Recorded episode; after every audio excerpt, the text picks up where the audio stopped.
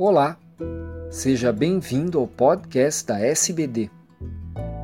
Eu sou Fernando Valente, professor da Faculdade de Medicina do ABC e editor do podcast. Esses programas contam com a participação de grandes diabetologistas brasileiros. Nessa edição, será apresentado um artigo sobre o uso adjuvante da metformina em pacientes com diabetes tipo 1 acima do peso.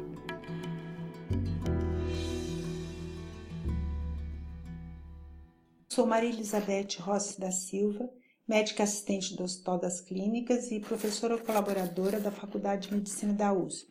Gostaria de apresentar a vocês um estudo sobre o uso da metformina em pacientes com diabetes tipo 1, obesos ou com sobrepeso, que foi realizado no Departamento de Pediatria da Faculdade de Medicina da Universidade de Massachusetts, que foi publicado na revista PLOS ONE em setembro de 2015. Sabemos que pacientes jovens, obesos e com sobrepeso, com diabetes tipo 1, frequentemente têm controle glicêmico inadequado. Além da baixa adesão ao tratamento, que é frequente na puberdade, a resistência à ação da insulina, induzida pelos níveis elevados de GH e esteroides sexuais, são apontados como causas frequentes deste pobre controle glicêmico. Desta forma, a metformina poderia ser útil como um tratamento coadjuvante nesta população. Ensaios controlados com metformina em adolescentes com diabetes tipo 2 têm evidenciado diminuição da glicemia do jejum e melhora do controle glicêmico. No entanto, os relatos em adolescentes com diabetes tipo 1 têm sido conflitantes, muitas vezes mostrando um benefício transitório ou até ausente. Muitos desses eh, estudos tinham amostragem pequena ou duração curta ou não avaliavam segurança e efeitos a longo prazo. O estudo teve duração de 12 meses, foi randomizado, duplo cego, controlado por placebo. Inicialmente, 100 voluntários foram avaliados e desses foram selecionados 28 pacientes com idade entre 10 e 20 anos e hemoglobina glicada acima de 8% e índice de massa corpóreo acima de 27,5%. Foi realizado em ambulatório universitário e o diagnóstico de diabetes tipo 1 foi estabelecido pela presença de autoanticorpos. Foram excluídos pacientes com suspeita de gravidez ou amamentando, que faziam uso de drogas ou que apresentavam hipoglicemias recorrentes ou episódios recentes de cetoacidose.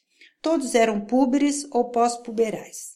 Nos primeiros três meses, que foi o período de run-in, os pacientes eram orientados a utilizar apenas a insulina basal Determir e a ultra rápida Asparte. Os ajustes da dose de insulina eram feitos a cada três dias, objetivando glicemias de jejum entre 90 e 120 mg por decilitro, pré-prandiais entre 80 e 130 ao deitar e de madrugada acima de 100 e pós-refeição menores que 220 mg por decilitro. Os pacientes retornaram à clínica quatro semanas após o início do esquema e depois a cada 12 semanas. E foram divididos inicialmente em dois grupos. O grupo metformina, que recebeu mil miligramas por dia, que consistiu de 15 indivíduos, 8 do sexo masculino, com idade média de 15 anos e o grupo controle foi composto de três indivíduos, cinco do sexo masculino, idade média de 14,5 anos.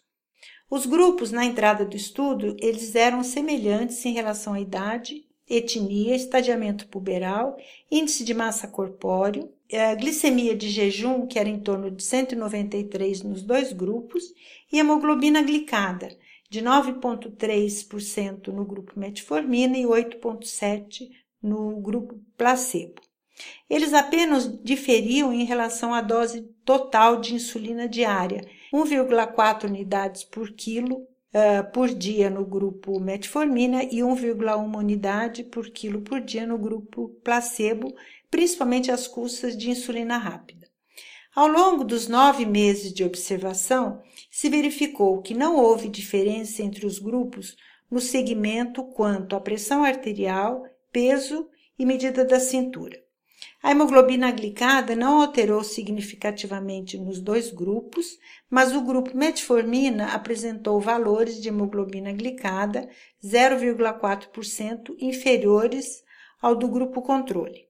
E também glicemia de jejum de 170 mg por decilitro, discretamente inferior em relação ao grupo placebo, que tinha um valor de 189 mg por decilitro. No entanto, nenhuma dessas diferenças teve significância estatística.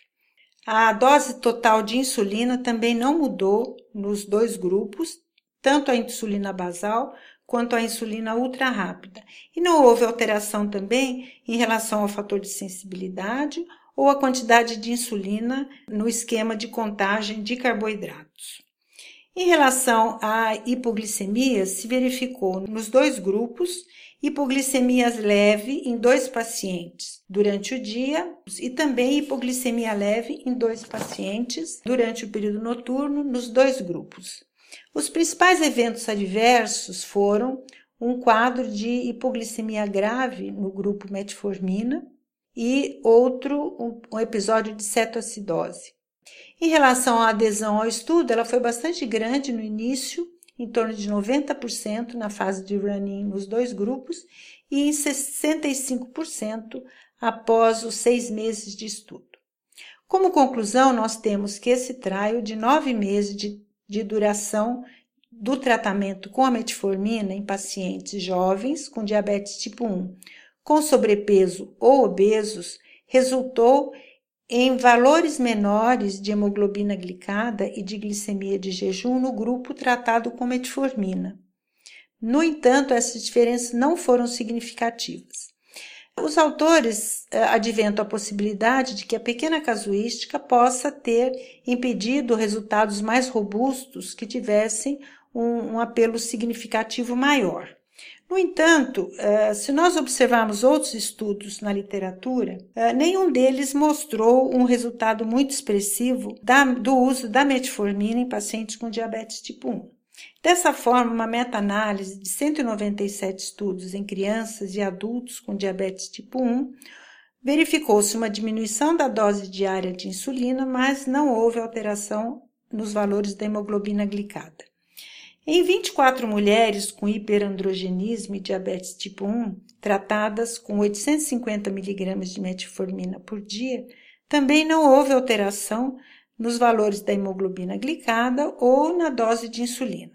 É, vários outros estudos com um número pequeno de pacientes ou uma pequena duração também mostraram resultados pouco expressivos, é, sugerindo então dessa forma que o uso da metformina tem pouca eficácia na população com diabetes tipo 1, jovem, púberes ou pós-púberes e que apresentem obesidade ou sobrepeso. Aqui eu me despeço e agradeço a atenção dos senhores. Obrigada.